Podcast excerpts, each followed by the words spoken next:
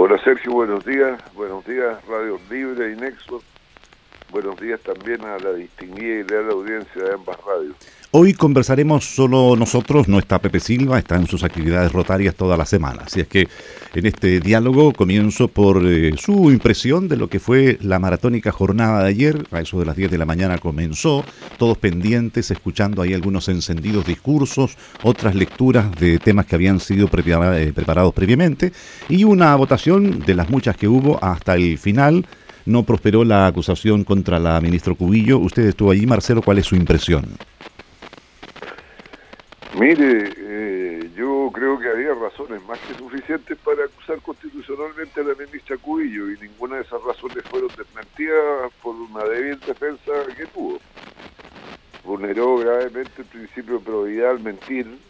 El que mintió lo dijo la señora Silvia Izaguirre, que nadie dudará de ella, que es una persona de derecha, trabaja en el Centro de Estudios Públicos, que es el Centro de Pensamiento financiado por el gran empresariado de Chile y en esa acusación la defensa se limitó a decir que en el tweet que probaba el hecho faltaba el contexto, sin explicar en qué resolvería el contexto lo que afirmaba el tweet.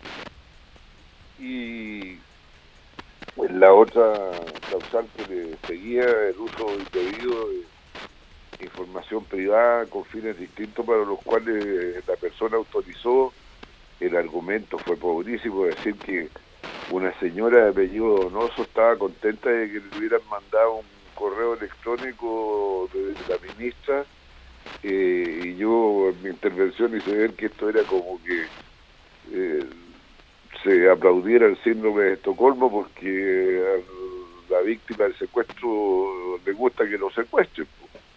La señora a lo mejor no tiene idea de los derechos a la confidencialidad de su información, pero mire, pobre, pobre la defensa, siempre los mismos argumentos, que esto es solo un recurso de última ratio, o sea, con ese criterio de que la última ratio es la última ratio de la última ratio, no habría nunca una acusación constitucional.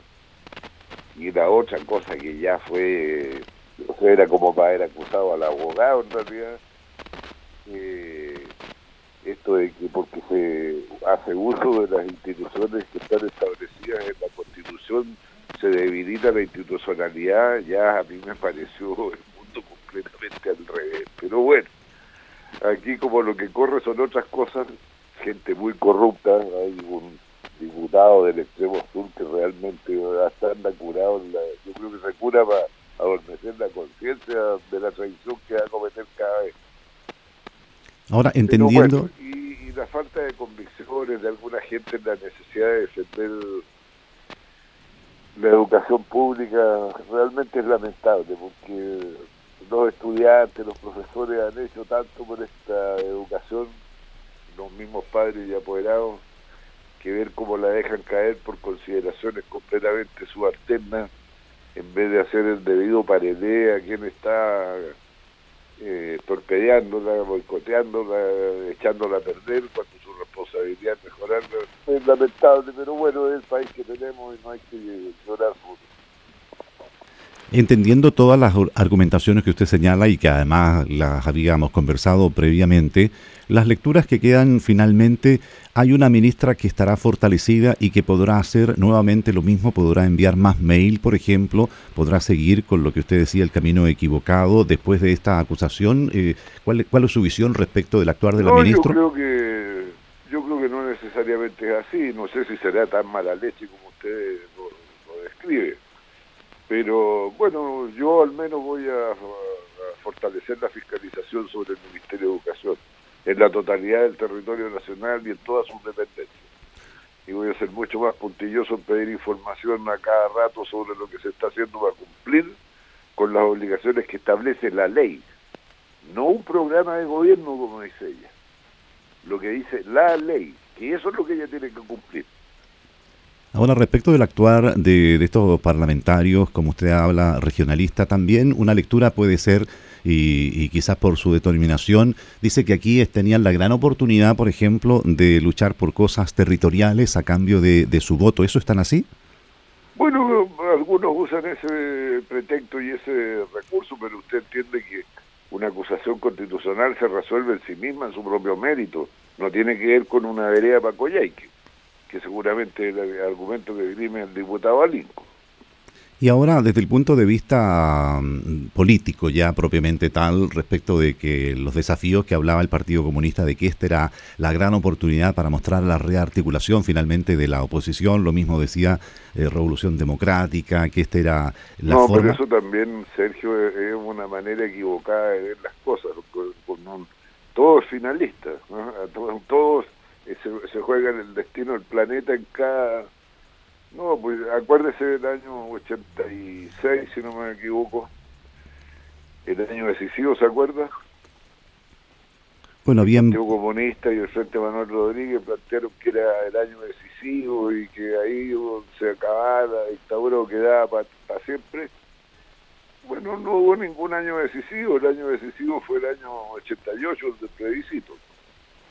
Desde el punto de vista jurídico, que finalmente muchos decían no, porque aquí sí hay respaldo jurídico, esta no es una vendetta, este no es un tema político, eh, desde la presentación hubo muchos errores. No, pues sí, uno tiene la cabeza lo suficientemente fría. ¿Qué vendetta de qué de esta señora? No, por eso le pregunto. Eh... una parada de carro? Sí, pues, porque ella no puede hacer mal uso del poder que le da la Constitución y la ley. Ella tiene que respetar la Constitución y la ley. Eso es lo que se hizo ver. No hay que vendetta de que si tampoco esta señora es tan significativa. ¿no? Bueno, dejamos entonces, es otro tema más que seguramente seguirá siendo analizado de distintas miradas esta acusación y que desvió un poco la atención de las cosas que sí importan y que tienen que salir. ¿Cómo viene la agenda de los trabajos que está haciendo hoy día las distintas comisiones en, la Cámara? Porque todo esto ha desviado la atención innecesariamente para terminar en, en este resultado. ¿Usted lo esperaba o tenía confianza de avanzar? Bueno, yo esperaba que en, algo bien concreto que le interesa a la gente, que mejorar la educación pública, hubiéramos tenido más éxito que el que tuvimos. Igual yo creo que algo lo logramos a su favor, porque las cosas no van a poder seguir siendo iguales. Y espero que se note en la mejoría de la calidad de los establecimientos, que arreglen los baños, que le pasen la plata que tienen que pasar a los servicios locales de educación que se termine la municipalización y tengamos una institucionalidad de objeto único dedicada a la educación y no como ahora que tenemos encargado de la educación a los que tienen que sacar la basura, mantener los jardines y las veredas que son los alcaldes. Así que bueno, habrá que perseverar en eso, porque eso sí le importa a la gente. Y sobre todo ahora que hay que implementar este año este nuevo sistema de admisión en, en Santiago, donde vive la mitad de los chilenos. Así es, ahí hay que estar especialmente vigilante para que pasen bien las cosas, porque la desidia de esta administración eh, gubernamental y del sector de educación es pasmosa. Realmente ellos no, me, no miden el daño que le hacen a los niños que vienen de los hogares más modestos del país. Les da lo mismo, total, todos viven ahí de la Plaza Italia para arriba. Para cerrar este tema político y gestión del gobierno, obviamente usted me va a decir, no soy parte del, gobierno, pero tendrá una, opinión, lo conversamos la semana pasada, respecto de este caso Salaberry, que termine por cambiar a una persona que lo pueda hacer bien, más o menos o mal, pero igual... Bueno, Salaberry es el sello del gobierno, mintió, se pasó tres luces rojas, agarró a Garabato al al señor que te representó que estaba vulnerando la ley del tránsito, llamó a la hermana para, que borraran eh, eh, el parte, hizo todo tipo de peleatunadas, dijo que todo era mentira y la mentira era él, pues. Igual que la señora ministra de Educación, porque miente cuando dice que el, SAE es un sistema que impide que los padres tengan entrevista con la escuela, eso no es cierto y se lo reprochó quién, la señora Silvia Izaguirre, que le reitero no tiene ni un ápice de, persona de izquierda, ni siquiera de centro, ella es de derecha, y ella es la que dice que la señora Cubillos mintió. Es el sello del gobierno, mentir. Ahora, en este caso, uno no puede decir que sea privativo de una línea política, sino que este tipo de cosas, este abuso de, poder, podría ser este mal comportamiento. A veces eh, ocurre, pero no es tan rápida la caída de un de una parte del, del, gobierno, de un representante del gobierno de turno, que salga también la Armada desde una municipalidad y se hagan reportajes completos sobre un caso, cuando por ejemplo hemos tenido senadores en el Maule, otro tipo de figuras que simplemente quedan en el comentario, pero no hay toda una maquinación para que efectivamente caiga la persona. ¿Es signo de los nuevos tiempos, diputado? No le sabría decir, Sergio, si hubo una maquinación para que este señor caiga, porque yo creo que cayó por sí mismo. Él tomó impulso, se tiró al precipicio por su propia cuenta, porque nadie lo empujó para andar manejando las condiciones que andaba ese domingo, nadie lo empujó que se pasara tres luces rojas, nadie lo empujó a que le recordara a la mamá al funcionario municipal que le reprochó su conducta, nadie lo empujó a que llamara a la hermana para decirle que le borrara parte, etcétera, etcétera, nadie lo empujó. Claro, pero desde el punto de vista del reportaje, en una rapidez de, un par de, días nada más aparece toda una serie de estudios respecto de lo que cobraba la hermana y todo aquello que seguramente será materia de investigación en el ámbito de, los emprendedores, en la municipalidad. O sea, un trabajo investigativo que apareció al día subsiguiente copando toda la, el, trabajo de prensa. Entonces, también llama la atención eh, reportajes ya previamente hechos, ¿no? Ah, tal vez le tenían un acumulado, pero ahí yo no le sé decir, no soy amigo de esta gente como para que me hagan confidencia a mí. Pues. Bueno, hoy... lo más lejano que hay de este gobierno, tanto de sus ideas como del trato con ellos. Yo trato de no establecer ninguna relación de complicidad con ellos porque los conozco demasiado y sé cómo se comportan. Vamos a otro tema que llama la atención, sobre todo cuando uno piensa que primero las instituciones funcionan y los mandatos de, incluso en este caso de la Corte Suprema, eh, han sido tomados en cuenta. Ayer hubo otro episodio, si bien menor, de contaminación, pero nuevamente una veintena de estudiantes de Quintero eh, en los servicios de asistencia pública por estas intoxicaciones. Las lecturas le dan la razón a la ciudadanía que por algunos minutos se sube este porcentaje autorizado de dióxido de azufre y, cosas que aunque sean 10 minutos igual pueden costar la vida de, personas. Eh, ha pasado más de un año del tema, hay pronunciamiento de la Corte Suprema, sin embargo tenemos que seguir eh, siendo testigos de estos hechos cuando todos estamos de acuerdo de que ahí ya no deben ocurrir estas cosas, Marcelo, me refiero a la zona llamada de sacrificio en Quintero y Puchuncaví. Sí, bueno, es una prueba más de que este gobierno no tiene consistencia entre lo que dice y lo que hace. Nos hablan de que han llevado adelante un plan de descontaminación como nunca se ha visto, pero bueno, las cosas siguen pasando de la misma manera que antes de que existiera el plan de descontaminación nunca antes visto. Y yo creo que lo de ayer eh, no fue una cuestión, un delirio nacional, el ver que de nuevo los niños y la gente desfila a los centros de salud por intoxicación en Quintero. Ah, no creo que todos hayamos delirado al mismo tiempo, que estamos viendo una, un falseamiento de la realidad. La realidad es que la cuestión sigue igual y va el señor Piñera a Nueva York y pide disculpas porque estoy Puchuncaí y una semana después el mismo cuento. Puras palabras huecas, sin respaldo. Desde el punto de vista político, mi estimado Marcelo, hoy día, cuando efectivamente el país y se discute, se habla de una reforma tributaria necesaria, se habla de una serie de inyecciones para que efectivamente aumente la producción, se habla de promesas no cumplidas, de que las expectativas finalmente no se dan, estábamos esperando un débil crecimiento, los expertos, los analistas económicos decían 2.5, 2.9 como máximo, y el resultado del IMASEC que mide la actividad económica mirada un año contra otro es de 3.7. Esta es una salvada, son procesos que realmente los analistas no miran. Eh, usted ha dicho una frase que no le interesa que el país le vaya a llamar porque finalmente son los ciudadanos, no tiene que ver con el, con el gobierno pero le llama la atención estas cifras, eh, cambios tan bruscos en el crecimiento, cifras que a lo mejor la gente de a pie no entiende. No, el otro día fui a La Calera hace un par de viernes atrás y me abordó un señor que tiene un taller de reparación de automóviles, de, cambio de, de vidrios, de, de automóviles, eh, y él me había abordado otras veces antes me había dicho que las cosas estaban muy malas y que no había plata, que no se movía nada. y ese día me, me agarró y me dijo, ¿sabe qué, diputado? Como que la cosa está mejorando, ahora se ve más, movimiento, así que a mí por lo menos no me sorprende, como le pongo oído a lo que me dice la ciudadanía, es difícil que me pille de sorpresa, pero lo que resta por saber, eh, Sergio, en materia de crecimiento, si este 3,7% no es simplemente una golondrina que usted sabe por anticipada que eso llegaba no hace verano. Además que con el cambio climático esos dichos ya quedan en la historia. Sí, yo sí.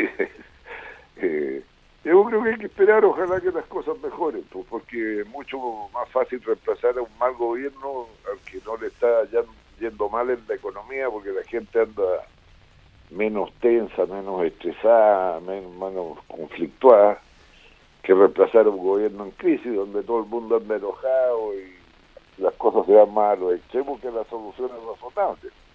Y usted sabe, Sergio, yo formo parte de una fuerza política que quiere cambiar la vida para mejor, que haya más justicia social, más igualdad, más equilibrio en las relaciones humanas, pero no de manera irresponsable. Así que a mí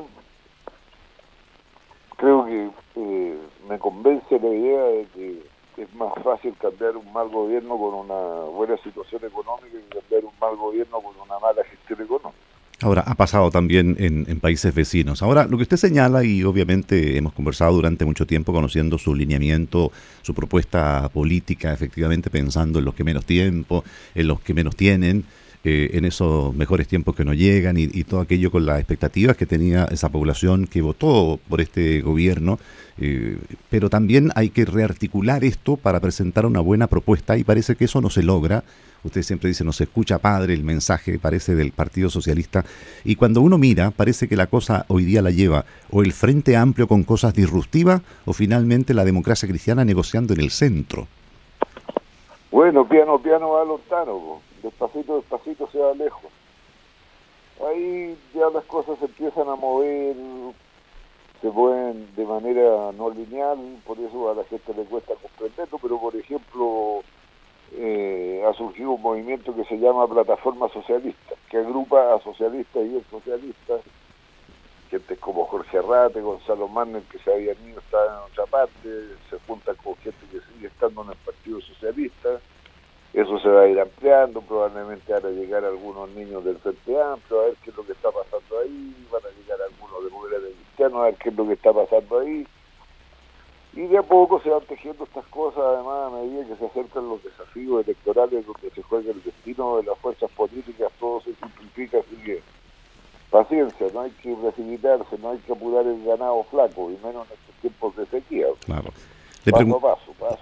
Le preguntaba precisamente por eso, porque de repente la atención se desvía por hechos puntuales como esta acusación que prácticamente duró dos o tres meses hasta que finalmente se zanjó, seguramente un par de días para las eventuales lecciones y de la experiencia, pero ahí volvemos a otra cosa que tiene que ver con las elecciones del próximo año.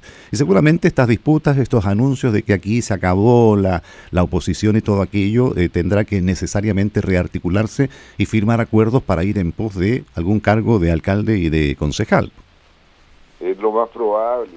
No hay fuerzas políticas que tengan vocación suicida. Todos van a buscar la manera de sobrevivir y ojalá potenciarse y ser más de lo que son actualmente.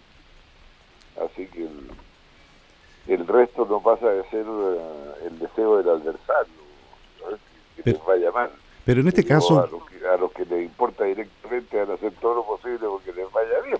Claro, pero en este caso, Marcelo, volvemos a lo mismo de nuestra conversación inicial en el sentido de que entendiendo la mirada que usted tiene de efectivamente un país más justo, más equitativo, una mejor educación y todo aquello por lo cual se luchaba en este caso puntual contra la ministra, pero después habrá que hacer acuerdos y negociaciones con quienes hoy día no estuvieron y levantaron el dedo por distintos intereses o lo bajaron y eh, no cumplieron incluso un acuerdo previo para llevar adelante esta acusación, quedan enojados hoy día, como ha pasado también en otras cosas, pero después habrá que amigarse nuevamente e ir... No, pero la acusación, a ver, yo creo que sería injusto, Sergio, eh, partir diciendo de que, no sé, eh, el señor eh, Sabac, la democracia cristiana, eh, se dio vuelta a la chaqueta porque nunca dijo que estaba a favor, siempre más bien dijo que estaba dudoso o en contra. Decir que PPAU se dio vuelta la chaqueta cuando nunca dio su consentimiento también es injusto. El problema es de los que estábamos convencidos y no logramos convencerlos. No sé si me explico. Sí, sí. ahora estás condenando por esto a todo el mundo. No, pues ahora hay unos que mostraron que son personas que están corrompidas del alma porque se venden por nada. O sea, mínimo Por último, PPA tenía una razón. Ya ahí lagrimeó que, no, muy dura, no sé qué. Y Sabán, que, no, que, que la moderación y no sé qué, ya está bien.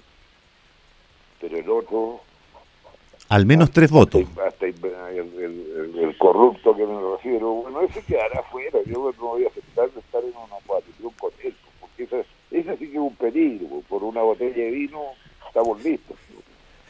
Ok, diputado, bueno, muchas gracias. Siempre interesante conversación de los días miércoles. Muy bien, pues Sergio, que estés muy bien. Saludos, buen día. Gracias. Hasta el viernes en el Sin Libreto por la tarde. Muy este... bien, pues, será. Gracias.